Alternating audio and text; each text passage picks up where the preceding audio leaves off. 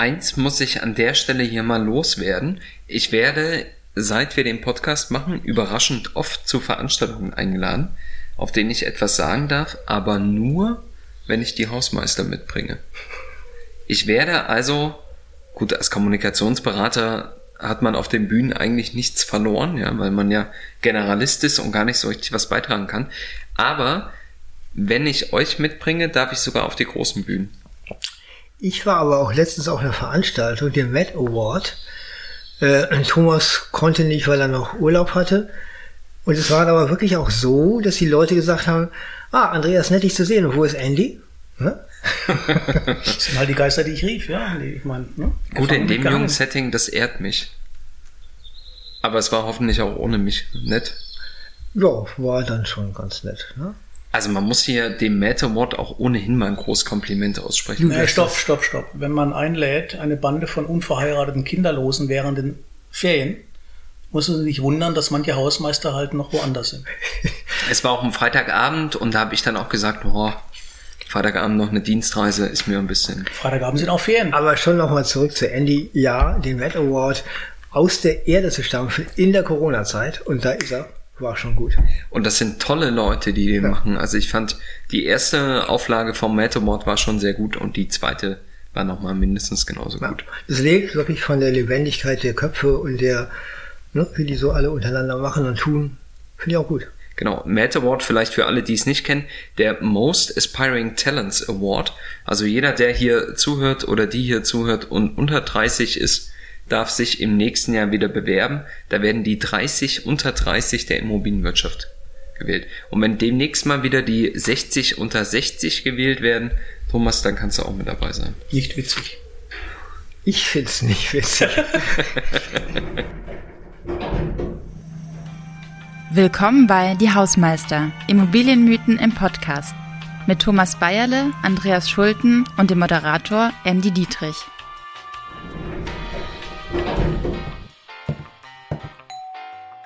So, liebe Hausmeister, schön, dass ihr da seid, denn ich habe eine steile These mitgebracht.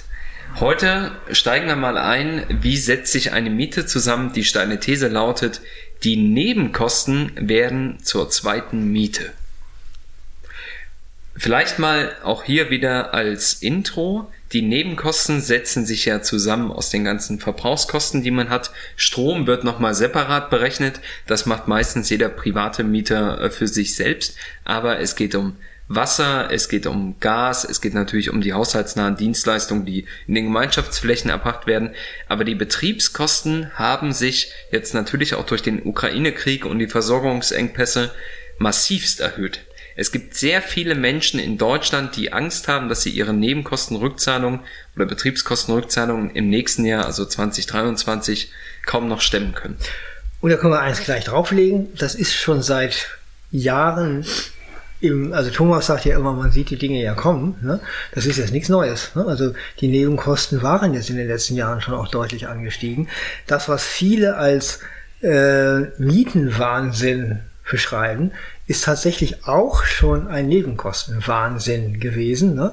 Also mit allen Müllkosten zum Beispiel, die ex also die haben sich, glaube ich, nee, ich sage lieber nichts, sonst habe ich wieder was Falsches gesagt, aber alle, alle diese Kosten, Müll, Gas, ähm, äh, Wasserversorgung, haben sich deutlich stärker äh, gesteigert als die Netto-Kaltmiete. Ne?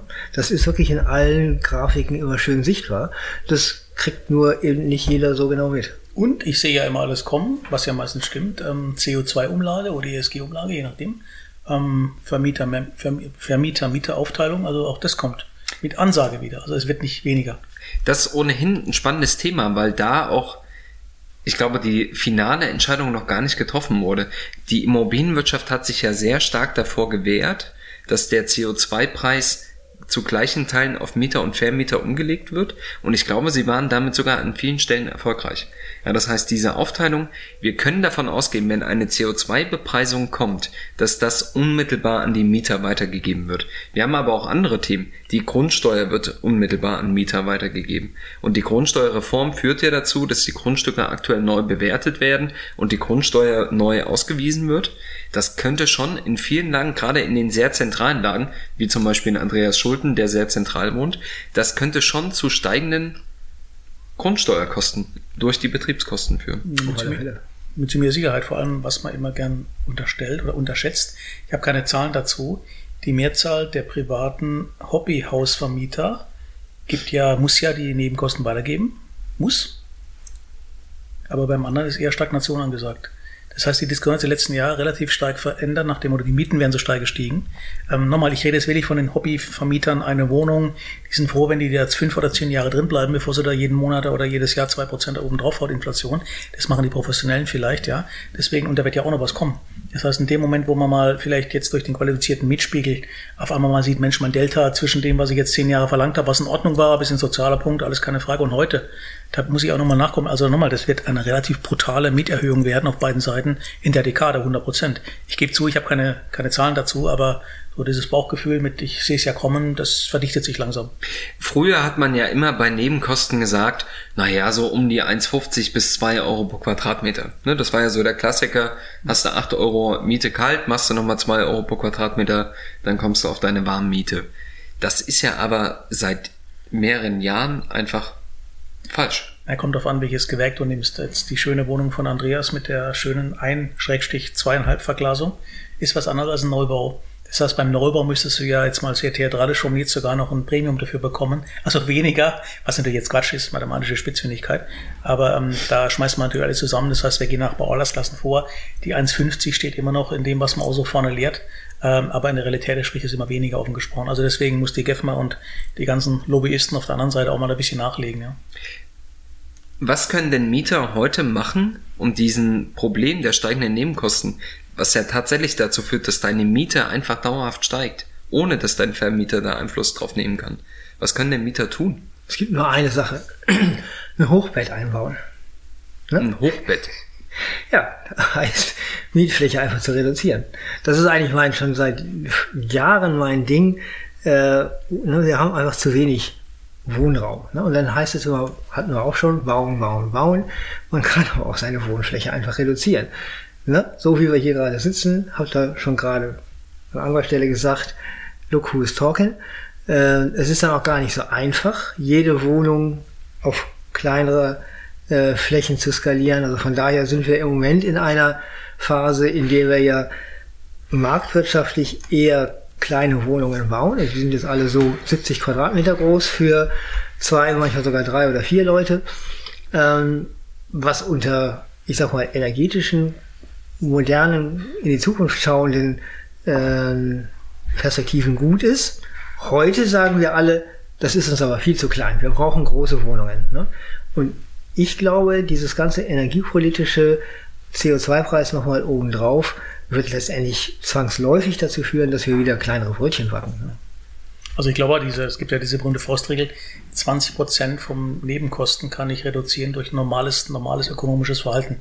Ich mache jetzt nicht diesen blöden Spruch, da Ukraine-Krieg mit dem Thema, dann soll sie halt mal einen zweiten Pulli anziehen, das ist natürlich jetzt populistisches Gefasel irgendwo, aber ich denke, durch normales Verhalten, fragt nicht, nicht was normal ist, außer normal, ähm, glaube ich, kann man schon seine Nebenkosten in den Griff kriegen. Aber nochmal, das ist eine, eine Wasserstandsmeldung, die jetzt die Mehrzahl der Haushalte nicht wirklich entlastet, offen gesprochen. Aber häufig ist es ja so, dass dich diese Betriebskostenzahlungen oder Nachzahlungen einfach auch wirklich überraschen, weil du ja deinen Verbrauch unterjährig gar nicht hast. Das fand ich übrigens, äh, ich weiß nicht, wann wir jetzt auf Sendung sind oder ausgestrahlt werden. Äh, wir hatten gerade in den letzten Tagen die Meldung von Rolf Buch, dem CEO der Vonovia, der wirklich einmal in den Medien klar gesagt hat, da kommt was auf euch zu. Ne? Dann ist er halt der Übermittler der schlechten Botschaft. Also er kriegt wieder als äh, börsennotiertes Unternehmen einen auf die Nase, so in den Kommentaren. Aber ich fand es vollkommen richtig. Ne? Also die Mieter müssen auch informiert sein, was da in Zukunft kommen wird. Ne? Also mal anekdotisch wieder, ich gehe ja nun ab und zu mal in Sport, wie man hoffentlich sieht. Ähm, Total. Und ja, meistens aber zu Zeiten, wo nur Rentner drin sind, also ganz früh morgens oder eher ganz spät abends. Und es gibt einen harten Kern in meinem Fitness-Sportstudio. Ich habe irgendwann gemerkt, die duschen immer wahnsinnig lange morgens um halb acht. So, also macht um sechs auf, ne? halb acht. Und irgendwann kam man doch so ins Reden, so wenn man so nackt da rumsteht, ja. Dann sagen wirklich zwei, ja, die kommen jeden Tag hierher in Sport, also eigentlich zum Duschen. Weil Ja, die Wasserkosten sparen. So, dann immer ist immer nach dem Motto, ah, es ist jetzt hier die personifizierte Altersarmut im Taunus auch noch, ja. Äh, nee, nicht wirklich, aber warum denn? Also das ist immer genau mein Punkt, deswegen dieses, man muss ja nicht übertreiben, aber ich sage ja nur, ähm, in dem Moment, wo man den Menschen eine Benchmark gibt oder ein Preisschild, wird das Verhalten sich verändern. Und jetzt letzte Bemerkung dazu, seit dem Krieg in der Ukraine spüre ich und fühle ich, dass sich auf deutschen Autobahnen etwas entschleunigt hat. Und nicht, weil die ganzen Verrückten weg sind, die gibt es auch noch ein paar, aber die breite Masse hält sich so an 120, 130, ja, weil man einfach merkt, das ist so der Toleranzbereich, wo es dann wirklich dann, wo es dann auf die 8, 9 Liter hochgeht. Wenn ich aber, wenn ich aber so fahre, dann bin ich unter 5, ja. Schon irre. Deine und meine Lebenswelt ist schon echt unterschiedlich. Ich habe ein Auto, Andreas. Ich habe ein Auto, ja. Ein Diesel. Genau. Lasst uns aber trotzdem mal drüber nachdenken, was man aktiv unternehmen könnte, um vielleicht dieser Überraschung durch eine horrende Betriebskostennachzahlung entgegenzutreten. Wir sehen ja, dass die Energiepreise hochgehen, dass die ähm, Gaspreise explodieren. Was könnte man denn heute tun? Da gibt es einen relativ simplen Weg. Vermieter dürfen dir das nicht aktiv anbieten, aber du kannst als Mieter immer an deinen Vermieter herantreten und darum bitten, deine Abschlagszahlung zu erhöhen. Das geht. Ne, das kannst du frei machen. Ja. Und ich glaube, das ist tatsächlich aktuell gar nicht so doof. Ja, denn ob du jetzt am Ende des Jahres irgendwie 1500 Euro Betriebskosten nachzahlen musst oder ob du jetzt zu deinem Vermieter gehst und sagst, "Hm, wir sind uns alle einig, ja, das wird wahrscheinlich etwas mehr werden. Du kannst es natürlich auch privat sparen, aber man sollte nicht unvorbereitet sein. Aber, Andy, also ob du nun eben sagst, erhöhe mal meine, meine Abschlagszahlung oder ich gerade sage, du musst als Mieter überhaupt wissen, was auf dich zukommt, das sind ja die informierten Mieter. Das Problem ist, dass viele Mieter einfach komplett nicht informiert sind. Und viele Menschen genauso sagen, wie ich mich nicht für Politik interessiere, interessiere ich mich auch nicht für äh, irgendwelche Abrechnungen. Ich hasse Abrechnungen, ich hasse die Steuererklärung und das sind die Leute, die am Ende dastehen und sich wundern. Ne? Ja, deswegen dein Beispiel mit Verlaub, ich bin ja ein höflicher Mensch und so, aber das klingt, wenn ich einen Finanzamt anrufe und sage, pass auf, können wir meine Steuervorauszahlung verdoppeln, weil es zieht mich am Jahresende, wenn ich, oder Ja, die immer, genau. immer so runter. Ja. Stimmt schon, ne? Ist so ein bisschen, da ist der Wunschvater des Gedankens. Aber ich glaube, dass viele Vermieter sogar gut daran tun würden, ihre Mieter darüber zu informieren, dass da eine relativ hohe Nachzahlung auf sie zukommen könnte. Ne, das ist ja auch nicht bei jedem der Fall und viele Stadtwerke haben ja schon angekündigt, dass sie zumindest bei der Gasversorgung etc. günstig eingekauft haben. Aber trotzdem.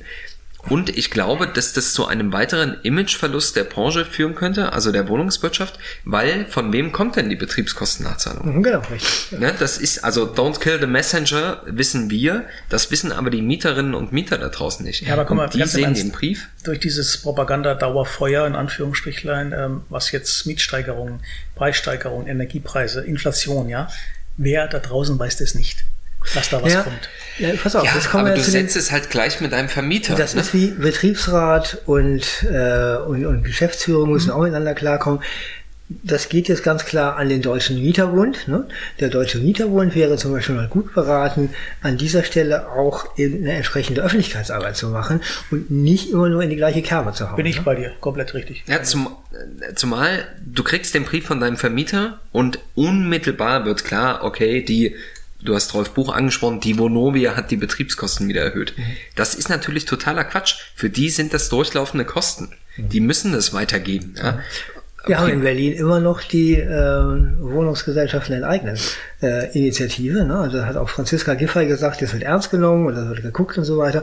Und in dieser Diskussion ist es eben so wichtig, dass wir einfach reinen Wein einschenken und sagen, es sind nicht die Immobilieneigentümer, die an dieser Stelle die Hand aufhalten, sondern es sind die ganzen äh, Serviceleister, die ganzen Dienstleister.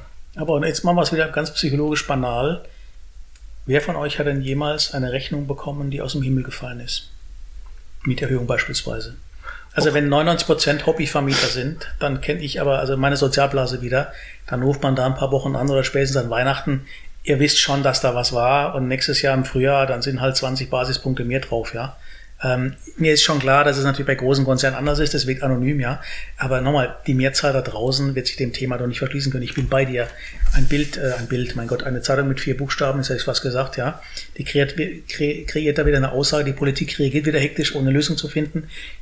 Es gibt zwei Erklärungen dazu. Einmal ist es immer noch alles zu günstig, zu billig, das heißt nicht richtig eingepreist. Boah, böser Satz natürlich. Und zweitens gibt den Leuten die Möglichkeit, selbst zu regulieren. Dann würden viele nicht das Fenster auflassen, die Heizung anlassen. Das, das Problem dahinter ist aber auch, du weißt nicht, wie viel du verbrauchst. Es gibt ja die Heizkostenverordnung, die novelliert wurde und jetzt zum ersten Mal sollen Verbraucher auch unterjährig mit einem, ich glaube, die fangen an mit monatlichem Reporting, sollst du deinen Verbrauch mitgeteilt bekommen. Ja. Also da kommen wir wirklich in Technologie rein, weil du gerade fragtest, Thomas, wer war schon mal von der Rechnung überrascht? Ich. Ich wohne hier viertes OG rechts, ne? weil wenn man das Treppenhaus hochkommt, dass die Wohnung rechts ist, die andere Wohnung ist links. Wenn man das Ganze von der Straße aus sehen würde, bin ich links und mein Nachbar rechts. Wir hatten tatsächlich vor drei Jahren die Nebenkostenabrechnung unserer Nachbarin, die äh, irgendwo mitten in Afrika geboren wurde, Griechin ist äh, und ihre Wohnung irgendwie auf 30 Grad die ganze Zeit heißt, wir sind vier aus den Latschen gekippt. So, will heißen, wenn die Nebenkostenabrechnungen denn endlich mal Jahr für Jahr überhaupt richtig gemacht würden, dann könnte man damit ja auch umgehen. Es gibt so viele Faktoren, die gerade auch wirklich den Mieter verunsichern.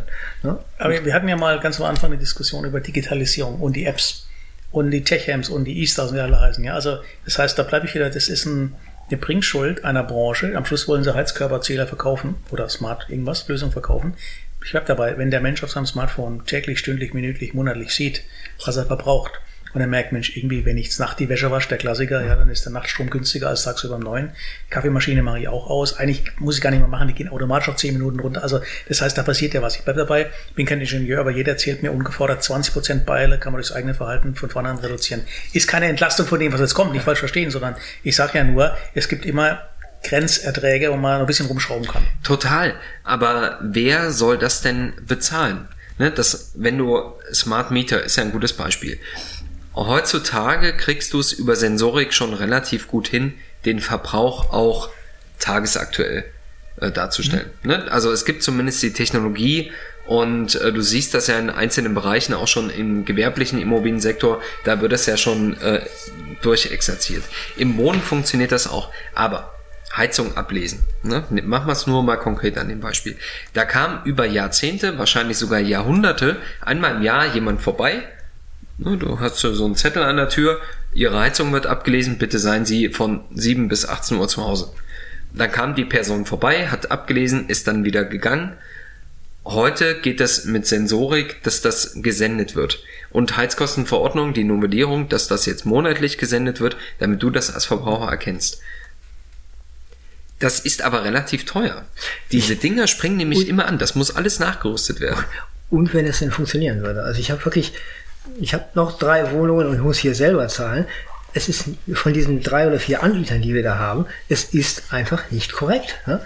Und dann kommt auch, ne, da muss man ja nur im Internet gucken, die haben alle extrem große Schwierigkeiten mit ihren Technologien äh, und eben, ich sag mal, auch in ihren Mannschaften überhaupt in, zu sagen, so macht man das jetzt hier. Ne?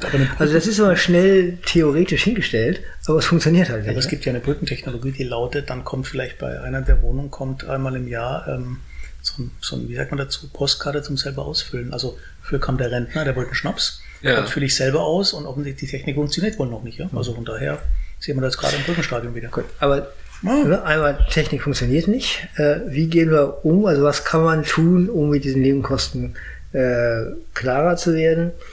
Ähm, also einfach sämtliche Prozesse müssen einfach schon schlanker gemacht werden und einfach funktionieren am Ende. Ne? Und da sind wir in der Immobilienwirtschaft, glaube ich, wenn ich das so sehe, auch wie überhaupt das Planungsrecht, also bis so ein Haus dann da steht und ich sage mal nur zu 60 Prozent geplant, alles andere wird dann irgendwie schon auf der Baustelle hingemuschert. Das sind eben genau die Dinge, die am Ende richtig viel kosten. Ne? Weil da passieren dann Fehler. Ne? Und wenn du einen Fehler korrigierst, hast du schon mal gleich wieder 20% mehr Kosten. Ne? Total.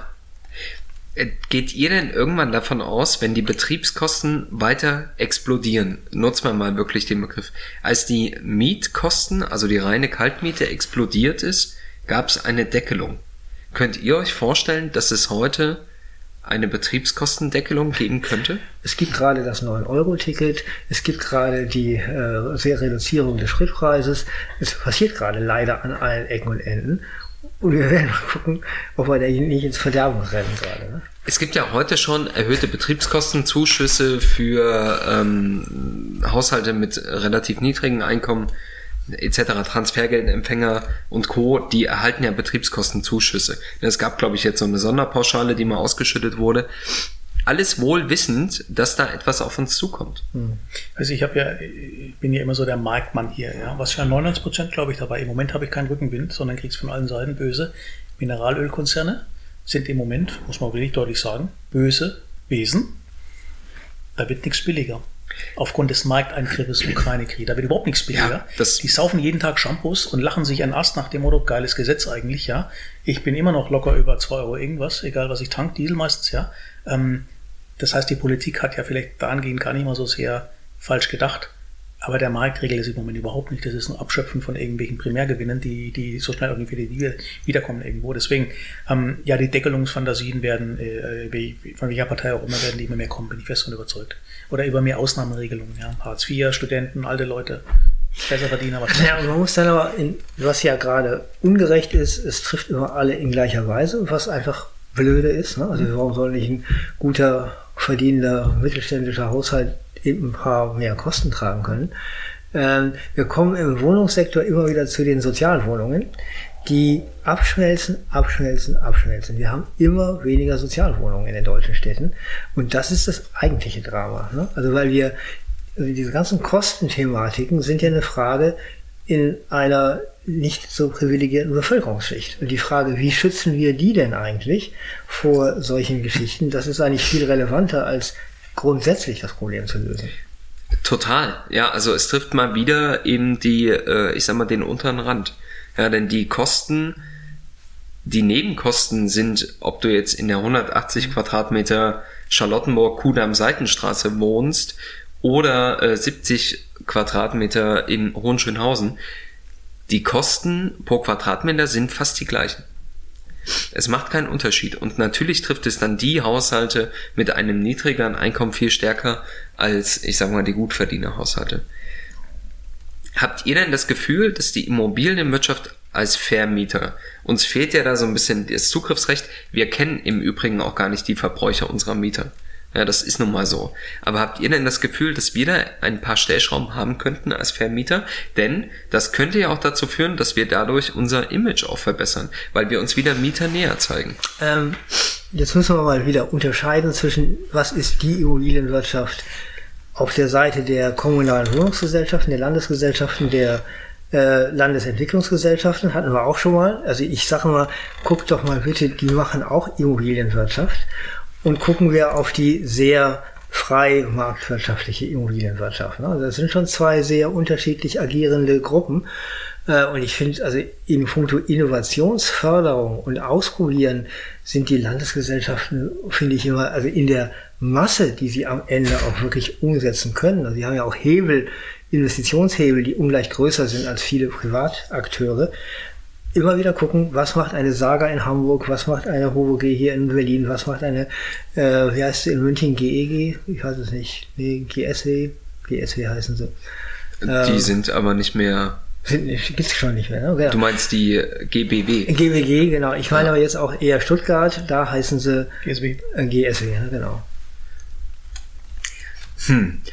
Lasst uns mal, äh, vielleicht, wir sind zwar gerade bei Betriebskosten, aber das Thema Strom spielt ja auch eine Rolle. Ne? Der Strompreis geht ja auch in die Höhe und da haben tatsächlich viele Stadtwerke auch gesagt, ähm, wir probieren so lange wie möglich unten zu bleiben, aber es ist absehbar, gerade mit Blick auf äh, die, die Transformation äh, der Verstromung in Deutschland, ja, wir wollen auf äh, erneuerbare Energien etc., das sind alles Mehrkosten, die auf uns zukommen.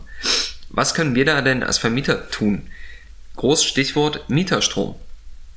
Vielleicht äh, hier zur Erklärung, was Mieterstrom eigentlich ist. Mieterstrom bedeutet, dass erneuerbare Energien direkt am Gebäude erzeugt werden und die Erzeugung wird genutzt, um die Mieterinnen und Mieter in dem Gebäude mit Strom zu versorgen. Klingt auf dem Papier total super. Warum gibt's das denn nicht überall? Äh, weil es so viele Solar, also effiziente Solarpanels noch nicht gibt. Also dafür sind die Dächer zu klein und das ist eigentlich die Energieform, die man da schnell umsetzen könnte, also neben Kraft-Wärme-Kopplung und so weiter.